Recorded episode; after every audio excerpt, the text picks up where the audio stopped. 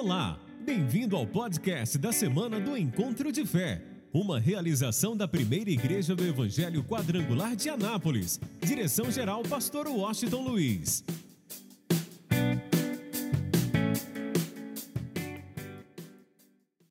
Talvez muitos de nós ainda não descobrimos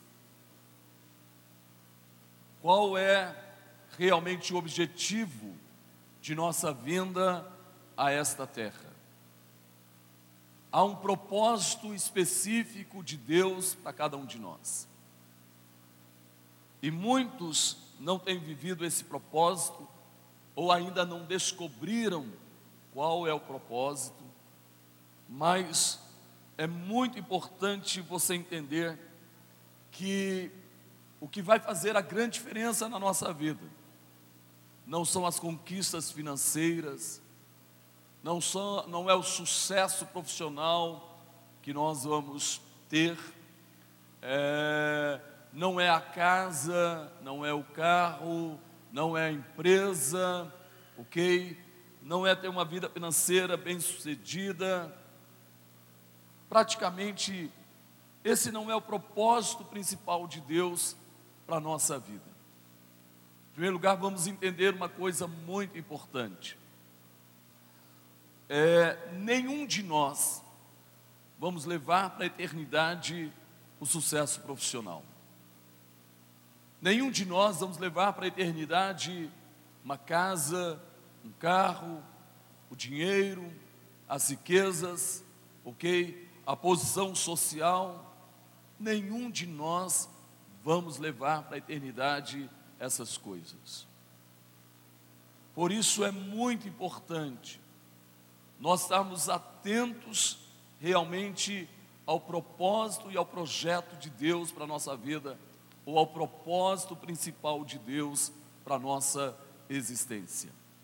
Ouça bem, alguns praticamente conseguem viver um segundo de vida, outros até uma hora, outros até um dia, outros até uma semana, outros conseguem viver um mês, outros praticamente um ano, outros chegam a viver dez anos de vida, outros vinte, cinquenta, alguns chegam aos setenta, outros, o um número menor ainda chega aos oitenta, e o número menor ainda chega aos noventa, e poucos são aqueles que passam dos noventa ou dos cem anos de idade. Agora ouça bem, o que é um século diante da eternidade. Pense bem nisso. O que é um século diante da eternidade? O prazo de vida que nós temos neste mundo. Nós precisamos entender que é o momento em que nós estamos nos preparando para viver a eternidade. Então é muito importante que nós sejamos focados, em primeiro lugar, no propósito é, da nossa existência aqui na terra, e que a gente viva intensamente o propósito de Deus para a nossa vida nesta terra. E eu quero que você entenda que o alvo principal de Deus, nós encontramos na vida de Abraão, um homem de 75 anos, que praticamente poderia, como qualquer outra pessoa de 75 anos, na sua grande maioria, eles querem estar na sua zona de conforto, muitos aposentados, praticamente vivendo o seu dia a dia e não estão tão prontos assim para arriscar, porque já está com 75 anos de idade. Eu estou falando de um homem que estava na sua vida com 75 anos de idade, na sua zona de conforto, uma vida próspera, não lhe faltava nada, mas que Deus revela a ele o projeto para a sua vida. Nesse momento especial, nesse encontro com Deus, Deus lhe revela o projeto para a sua vida. O que nos chama a atenção é a sensibilidade deste homem de ouvir a voz de Deus, de tal forma que ele se tornou disponível a esse projeto. E foi capaz de, aos 75 anos de idade, arriscar. Imagina sua família, sua parentela. Imagina o que eles puderam conversar entre si, dizendo: Você é louco, Abraão. Você está com 75 anos. Você vai sair por aí viajando, sem saber para onde ir. Mas esse homem ouviu de tal forma a voz de Deus, ouviu de tal maneira a voz de Deus, que se tornou disponível ao projeto de Deus e passou a viver pela fé, e passou a, a ver e a enxergar as coisas conforme o olhar de Deus. Automaticamente, ele foi abençoado por Deus. Deus o honrou de uma forma extraordinária em cada lugar que Abraão chegava. Deus o honrava. Ele saía mais respeitado, mais rico, mais temido, ok? E agora, o projeto maior, que aí eu quero que você entenda, tudo resumia a uma coisa: que Abraão se tornasse um abençoador. Eu quero que você entenda, o propósito de Deus para a nossa vida, nesta terra, é nos tornarmos verdadeiramente abençoadores. Em primeiro lugar, temos que guardar isso no nosso coração. O alvo de Deus para a nossa vida é nos tornarmos verdadeiramente abençoadores. Significa o quê? Nós devemos estar prontos para abençoar, devemos estar com a mão aberta para abençoar, devemos ter um coração voltado mesmo para abençoar, para repartir aquilo que nós recebemos. E você vai entender isso na palavra que nós vamos ministrar hoje. Por isso, muita gente ainda não entendeu o propósito de sua existência. Existem outros que apenas querem para si. E a conversa é: me dá, me dá, me dá, me dá. E ele nunca está pronto para oferecer, nunca quer realmente abençoar, ele só quer receber. Salomão diz em Provérbios: que o sanguessuga tem duas. É, o sanguessuga tem um nome e o seu nome é me dá, me dá. Pessoas que na verdade só querem receber para si, na verdade estão totalmente fora do propósito de Deus. Esse homem Abraão, com 75 anos, estava disposto a arriscar realmente para ser um abençoador. E hoje, nesta noite, o alvo de Deus é fazer de você um abençoador. Que você receba a unção para ser um abençoador. Que o propósito principal da tua vida é abençoar a vida de outras pessoas. Praticamente, quando se fala do amor ágape, do amor de Deus, e todas as vezes que nós, todos aqueles que foram à cruz, esse já tem o amor ágape, já tem o amor de Deus. A gente só precisa realmente deixar isso fluir na nossa vida. Não tem jeito de pedir mais amor a Deus, porque o amor já foi derramado em nossos corações. O amor de Deus já foi derramado em nossos corações. O amor ágape já foi derramado em nossos corações. Então não adianta você fazer uma oração dizendo: Senhor, me dá mais amor, porque não tem jeito. Quando você recebeu Jesus na tua vida, você recebeu o amor ágape, o amor de Deus. Agora o que precisa é que esse amor se manifeste dia a dia. E isso só é possível na vida daqueles que são sensíveis à voz de Deus e são disponíveis para viver o propósito e o projeto de Deus. Por isso, é muito importante que você saia daqui hoje entendendo que o propósito maior da tua vida é ser um abençoador. Que o Espírito Santo possa te revelar isso de uma forma poderosa. Durante a noite, a madrugada, o Espírito Santo me incomodou, principalmente sobre essa palavra. Nesses 12 dias, eu sempre falava para a pastora, eu terminava uma mensagem, o Espírito Santo já me, me dava uma direção da outra mensagem sobre o que eu iria falar. Mas comigo à noite, hoje foi diferente.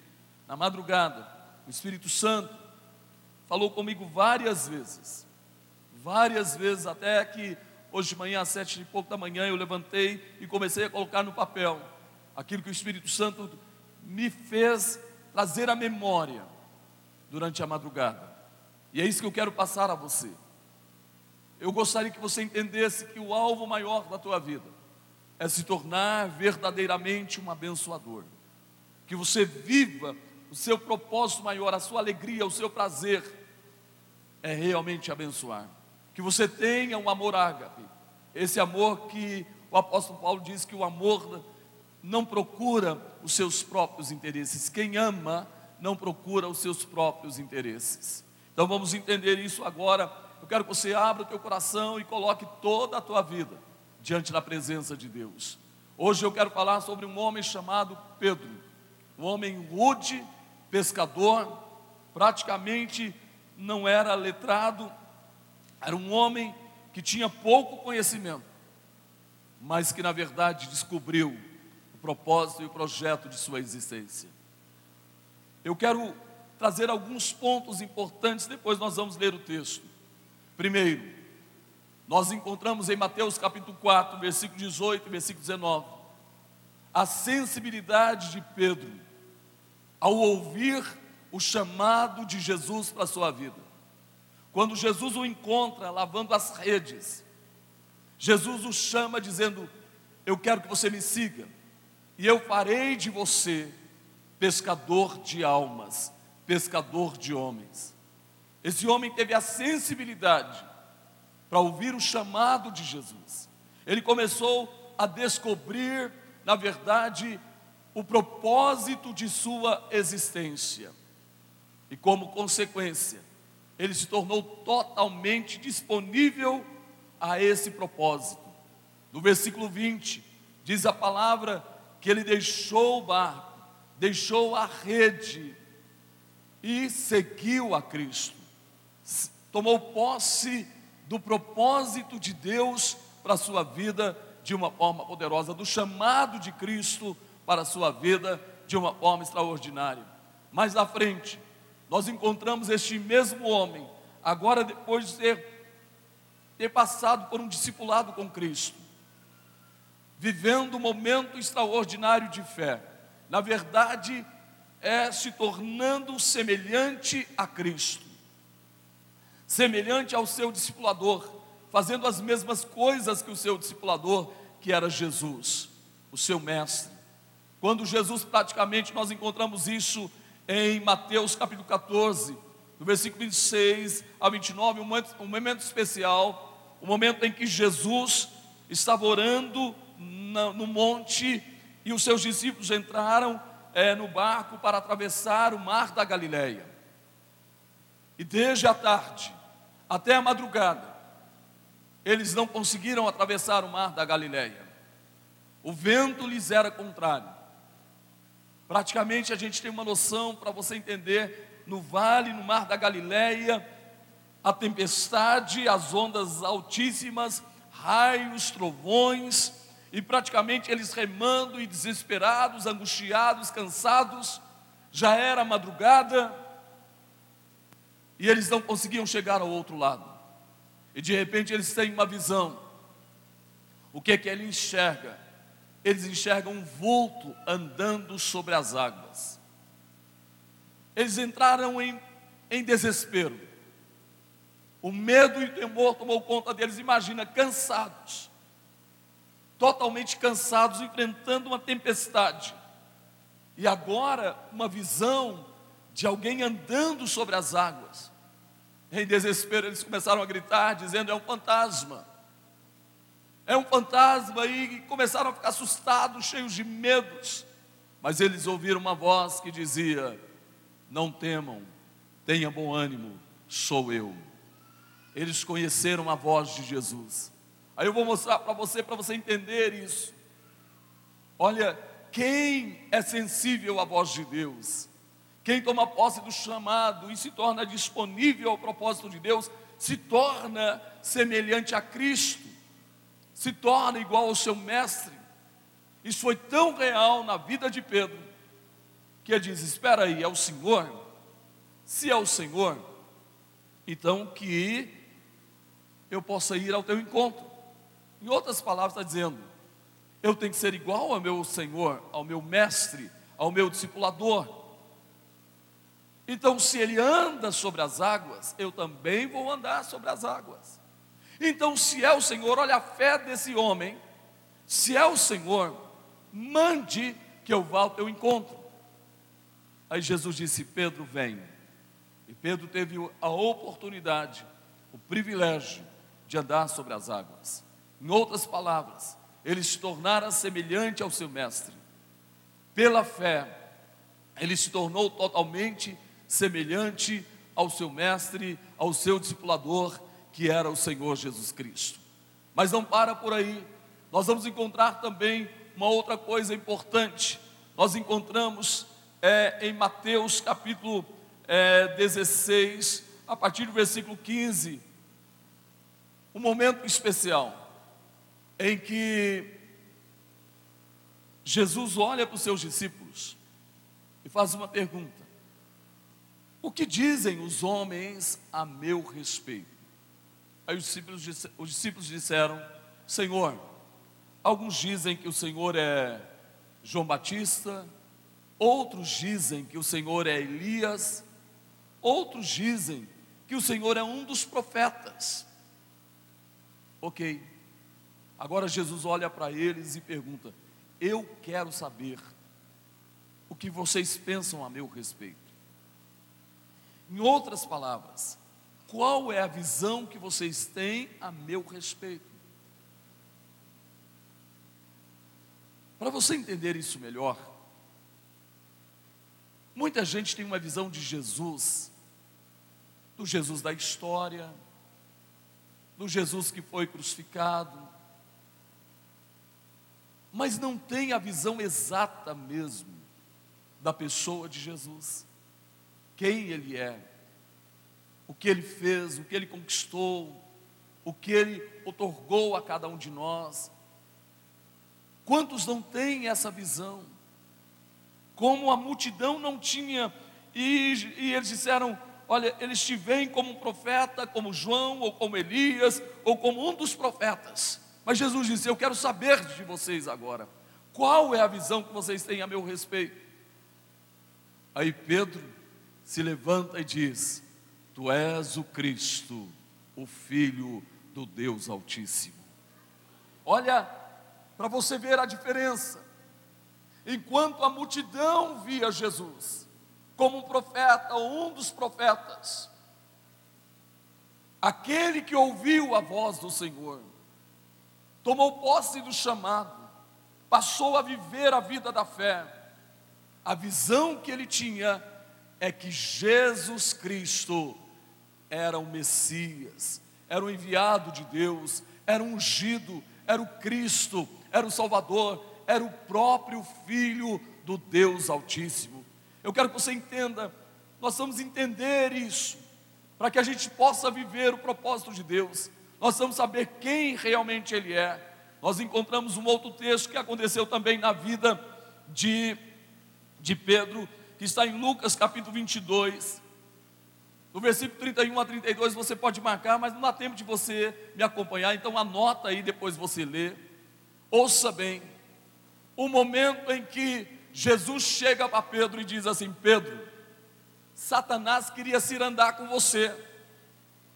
Em outras palavras, está dizendo: olha, Satanás queria acabar com você. Ele veio para roubar, matar e destruir. Ele disse: Olha, ele foi claro, disse para Pedro: Pedro, Satanás queria se andar com você, ele queria te matar, ele queria acabar com você, mas eu roguei ao Pai para que te livrasse. Olha que coisa fantástica. Pedro tinha em si a bênção, a bênção do livramento, o cuidado de Jesus para com a sua vida. Quando o diabo tenta massacrar Pedro, Jesus roga, intercede e não permite que o diabo tocasse em sua vida. E ele disse: Pedro, quando você se converter, Pedro, a partir do momento que você viver verdadeiramente o meu projeto, o meu propósito, o chamado, você vai converter os seus irmãos, os demais. Sabe, ninguém consegue gerar filhos para Deus, se na verdade não se tornar disponível ao propósito e ao projeto de Deus, se não priorizar o projeto de Deus, e lembrando mais uma vez, o projeto de Deus é que você seja abençoador. Quem está me entendendo, aplauda ao Senhor e diga glória a Deus. Vamos mais ainda. Nós encontramos no Evangelho de João. Eu quero que você preste bastante atenção nisso. Nós encontramos no Evangelho, desculpe, é, no Evangelho de João, capítulo de número 21, e em Atos, capítulo de número 4, duas situações que fala sobre honra. Olhe bem para mim. Primeiro, Pedro, depois de ter gerado três mil almas em um só dia, em uma só mensagem, depois de ter feito um milagre, ele foi preso, foi ameaçado, mas ele não poderia deixar de honrar a Deus.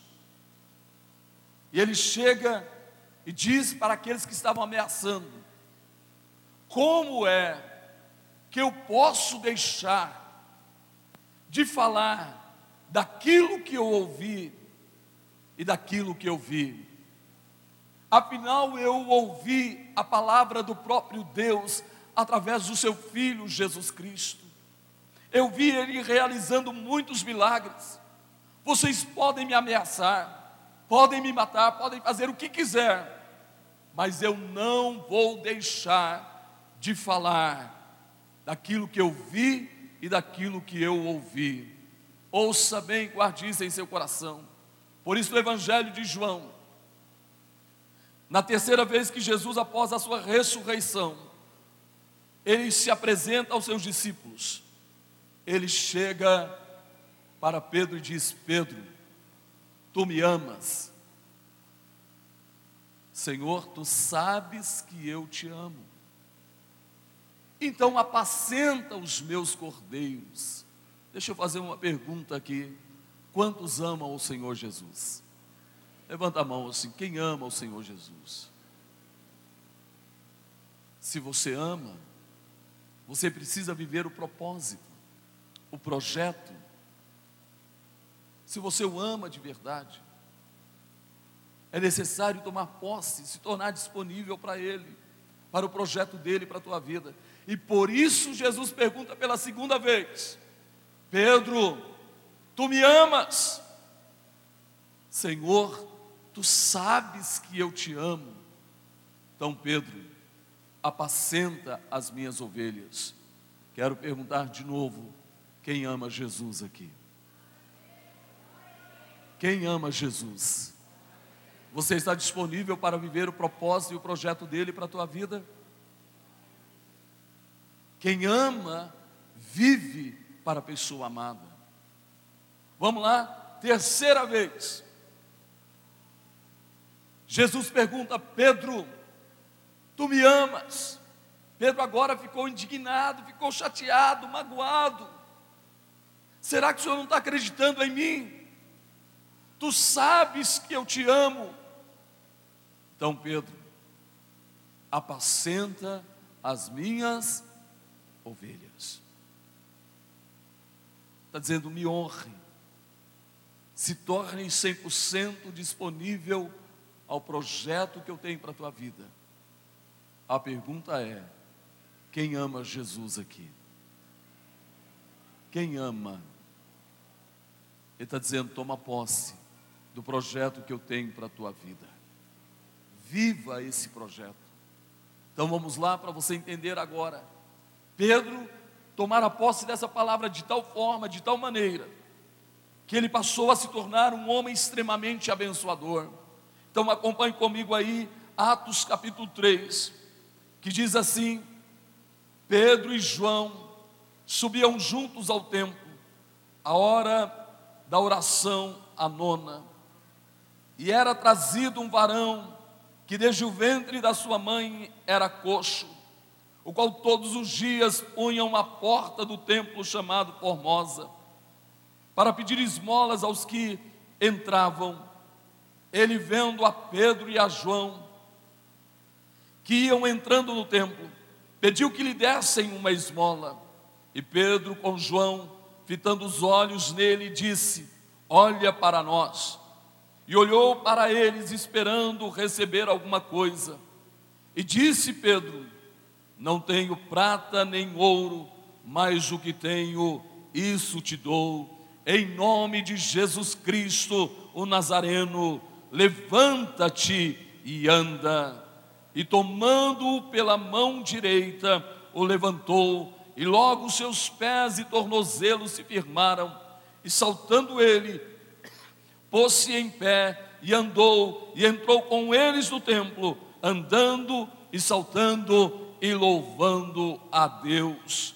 E todo o povo o viu andar e louvar a Deus, e conheciam-no, pois era ele o que se assentava e pedia esmola à porta formosa do templo, e ficaram cheios de pasmos e assombro pelo que lhe acontecera, e apegando-se ele a Pedro e João, todo o povo correu atônito para junto deles, no alpendre chamado de Salomão.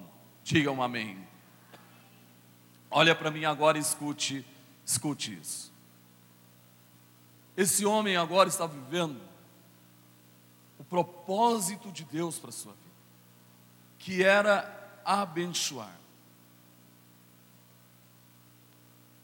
Eu acredito que aquele momento foi um momento extraordinário na vida de Pedro, porque ele tinha alcançado três mil pessoas para Deus.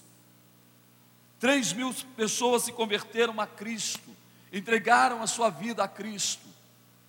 Acredito que foi um momento de oração, de gratidão, de agradecimento.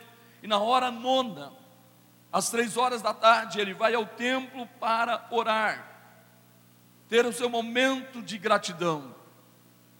E ali ele encontra um homem com 40 anos de idade, coxo, aleijado desde o ventre da mãe. Todos os dias aquele homem era colocado ali é, na porta do templo chamado Formosa para pedir esmolas, já era o ponto de pedir esmolas. Imagina quanta dor, quanto sofrimento, quanta humilhação esse homem passou durante toda a sua vida, desde a sua infância lá na porta do templo, e agora com 40 anos. E aquele homem viu Pedro e João chegando, e ele pede uma esmola. Eu quero chamar a sua atenção para algo muito importante. A função prioritária da igreja não é o social. A igreja precisa ter o social. Ela precisa ter a sua função social, mas não é a função prioritária da igreja. Porque não adianta o que acontece em muitos lugares onde a preocupação prioritária é o social, e a vida e a história das pessoas não muda, é a mesma. Pessoas que durante toda a sua vida dependem de outros, dependem de uma cesta básica para sobreviver. Eu me lembro que um dia eu mandei cortar algumas cestas básicas de algumas pessoas que todo mês era a mesma coisa. E essas pessoas saíram da igreja. Sabe por quê? Porque eles estavam na igreja somente por causa do que, gente? Da cesta básica. A vida e a história dessas pessoas não mudava. Por isso nós temos todo o trabalho social, fazemos as cestas básicas. Mas eu quero que você entenda: quando alguém verdadeiramente tem um encontro com Cristo, a sua história muda. Muda ou não muda, gente? Eu acredito na palavra de Deus. Quem acredita? A pessoa pode chegar até que no primeiro momento, passando dificuldade, aí você ajuda, você dá uma cesta básica, um mês, dois meses, talvez até mais um pouco, mas a história dessa pessoa tem que tem que mudar. Porque eu acredito na palavra de Deus.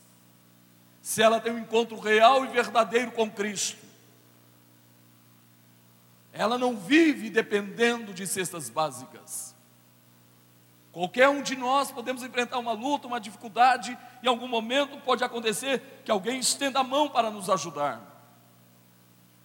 Mas a vida toda, a coisa não funciona assim, é apenas um empurrão.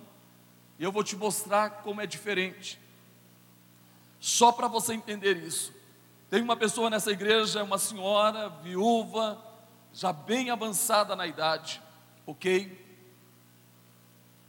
Eu não me esqueço, não vou falar o nome dela, é praticamente para você, para realmente não chamar muita atenção em relação, o que a gente faz é Deus é glorificado e pronto. Essa irmã, eu não sei se ela tem mais de 80 anos, eu acredito que ela tem muito mais de 80 anos. Uma senhora sem muitos, muitos recursos, mas que aprendeu que é melhor dar do que receber. Nunca levou uma cesta básica para ela e ela tem poucos recursos. E é bem avançada na idade, ela faz aí ó, alguns detergentes, alguma coisa que ela faz. Eu me lembro que um dia nós íamos atender uma casa de recuperação e ela mandou vários, não sei se era que boa, não me lembro agora o que que era, várias coisas para nós atendermos essa casa de recuperação. Tudo que se faz na igreja, ela traz a sua semente. É diferente. E eu me lembro, nunca me esqueci disso. Eu me lembro dela não tem jeito de esquecer, todas as vezes que eu a vejo, eu a abraço. E, e vejo que essa mulher é uma mulher de Deus, visionária, aliançada, comprometida, abençoadora. Eu me lembro que levantamos uma oferta em uma das campanhas, e no final da campanha, eu estava aqui e pude observar. A hora que ela chegou com uma bolsa desse tamanho, cheio de moedas. E eu pude ver a hora que ela abriu a bolsa e despejou todas as moedas nas salvas.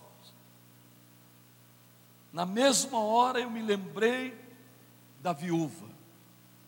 Quando Jesus estava diante do gasofilácio, que era o local onde se depositavam as ofertas. Jesus estava de olho. Como era o coração das pessoas, é fácil conhecer o coração das pessoas está muito ligado às finanças. O coração de uma pessoa é muito ligado à parte material. E diz que muitos ricos depositaram grandes somas. E Jesus de olho. Aí chega uma viúva pobre, que tinha apenas duas pequenas moedas, mas com coração abençoador. E ela chega e lança as duas pequenas moedas no gasofilácio. Jesus, mais do que depressa, chama os seus discípulos. Diz: Vocês viram? Muitos ricos depositaram muitas, uma soma grande em dinheiro, mas eles deram o que sobrava. Mas esta mulher, ela deu tudo o que ela possuía. E Jesus pergunta: quem deu a maior oferta? Os ricos ou essa mulher? E eles responderam: É lógico, Senhor, que foi essa mulher. Eu estou falando, gente, de ter um coração abençoador, porque tem gente que só quer receber e não quer abençoar. Como nós precisamos ter um coração abençoador. Por isso, escute bem guarde isso em seu coração. É necessário você entender e guardar no teu coração algo importante. Pedro olhou para aquele homem quando ele pediu esmola. Pedro e João olhou para ele e disse assim: escuta, olha para nós. Nós não temos ouro nem prata, mas o que nós temos, nós te damos. Quem tem Jesus aqui? Levanta a sua mão. Quem tem Jesus? Qual a melhor coisa que nós temos na vida, gente? Qual é? O que é de melhor que nós temos na nossa vida? Agora olha para mim, escuta. Você tem repartido o que você tem? Tem repartido? Ou será que nós estamos nos tornando amantes de nós mesmos? Queremos apenas ser abençoados e não estamos repartindo o melhor que nós temos? E o melhor que nós temos está aqui, está na minha vida, está na tua vida, e o nome dele é. Diga para essa pessoa que está do teu lado: você tem levado Jesus a alguém? Tem repartido Jesus com alguém? Eu quero que você entenda. Olha o que Pedro diz. Não temos ouro nem prata, diz Pedro e João, mas o que nós temos, nós te damos, em nome de Jesus o Nazareno, levanta e anda. Pode aplaudir o Senhor. Aí deixa eu te fazer uma pergunta. Instantaneamente o homem deu um salto e levantou? Sim ou não? Não. Ele disse: Em nome de Jesus o Nazareno, levanta e anda. O homem ouviu aquilo, mas continuou no chão, sentado. Observa a sequência do texto que eu li para você entender.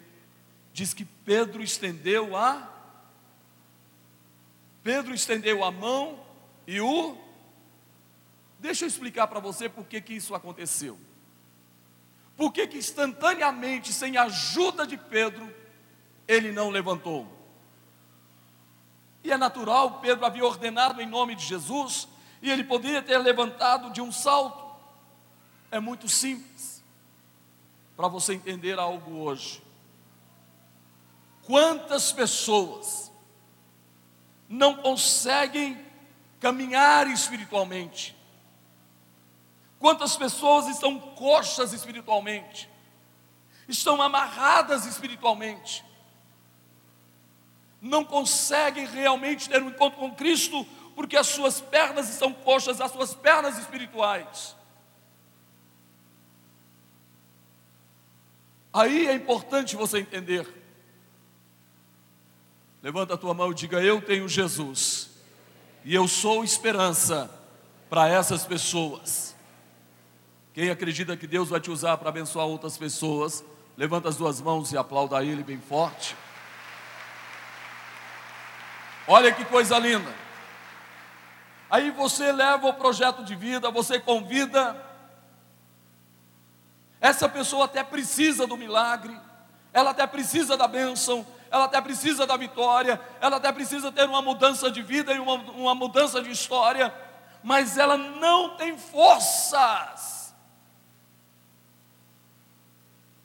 para tomar posse disso, para viver isso, para vir à igreja, para ir para a célula. Ela não tem forças. Que que Pedro fez? O diabo amarra as pernas das pessoas, arruma um monte de impedimento, cansaço, desânimo, desmotivação, tristeza, angústia e tantas outras coisas, e a pessoa quer, mas não consegue. Por isso, aquele homem queria ficar de pé, mas não conseguia. Pedro o pegou pela mão e o levantou. Ouça isso agora. Quando você falar de Jesus para alguém, você precisa dar a mão para essa pessoa.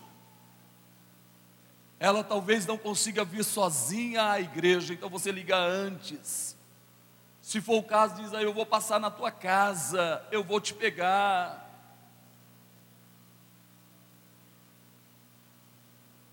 Eu me lembro, hoje eu pedi o pastor Luiz para fazer uma visita, ele e a esposa, em uma casa, que a pessoa mandou uma mensagem para mim dizendo: Olha, eu não tenho forças para ir na igreja, minha vida está um caos, e eu não tenho forças para ir na igreja. Eu batizei recentemente, e não tenho forças para ir na igreja. Eu disse, pastor Luiz, vai lá, faz uma visita para mim. Eu tenho, tinha que ir ao hospital logo depois. Visita essa pessoa para mim vê direitinho, acompanha de perto. E amanhã ele vai passar na casa dessa pessoa, ela não tem força para vir, ele vai passar lá e vai pegar. Porque é lógico que você não vai viver carregando as pessoas, mas o primeiro passo o primeiro momento que ela está fraca, fragilizada, você tem que ajudar, você tem que trazer, você tem que carregar. Não significa que você vai passar a vida toda carregando a pessoa, mas no primeiro momento você tem que estender a mão para que ela possa se levantar como aleijado. Quando Pedro estendeu a mão, e a partir daquele momento, quando Pedro levantou, ele saltou e começou a glorificar a Deus. Ele estava completamente livre, curado daquele mal que assolava a sua vida. Olhe para mim e escute. Eu gostaria que você me ajudasse. Seja um abençoador. Tem gente sofrendo. Ele sabe que precisa voltar para a casa de Deus. Ele sabe que precisa voltar para os caminhos do Senhor, mas ele não tem força, ele não consegue. Então, pelo amor de Deus, nos ajude, seja um abençoador, vai atrás dessa pessoa. Você consegue, você conhece alguém que está longe de Deus, está afastado, está amarrado, está coxo espiritualmente. Vá atrás dessa pessoa, ligue para ela hoje, diga para ela hoje eu estava na igreja, eu estava orando por você, eu estava apresentando tua vida a Deus. Eu quero dizer para você que chegou a hora da sua história mudar. Deus vai mudar a sua história. Eu estava me lembrando de você e eu quero ver você comigo amanhã. E se você não tiver força, eu vou na tua casa para te buscar. Meu irmão, levanta a tua mão e diga assim: Eu sou o Pedro que Deus vai usar para levantar o caído. Aplauda o Senhor bem forte, diga aleluia. Fica de pé, por favor. Se coloque em pé. E naquele momento, olha só, presta atenção nisso. Meu irmão, 40 anos, nunca entrou no templo. Nunca. Ficava só na porta. Deixa eu falar uma coisa para você. Tem pessoas que passam na porta dessa igreja, têm vontade de entrar, mas não têm forças para entrar. Tem pessoas que, se você não insistir, se você realmente não insistir, se você não, você tem que fazer de tudo para não desistir delas, porque elas são sofridas, estão sem força, a situação está difícil, está complicado. Mas eu quero dizer uma coisa: você é a esperança para essas pessoas. Você pode mudar a história dessas pessoas. Imagina um homem que nunca tinha entrado no templo, nunca, só conhecia sofrimento, humilhação e miséria, nunca entrou no templo. Quando Pedro repartiu o que ele tinha, e deu a mão para ele. Diga: Eu preciso repartir Jesus e dar a mão. Dar o que, gente? Aquele homem saltou, pulou, louvou a Deus e seguiu a Pedro. E foi para onde, gente? Para o templo. Ele entrou no templo. Pedro foi o abençoador na vida daquela pessoa. Quem quer ser o abençoador na vida de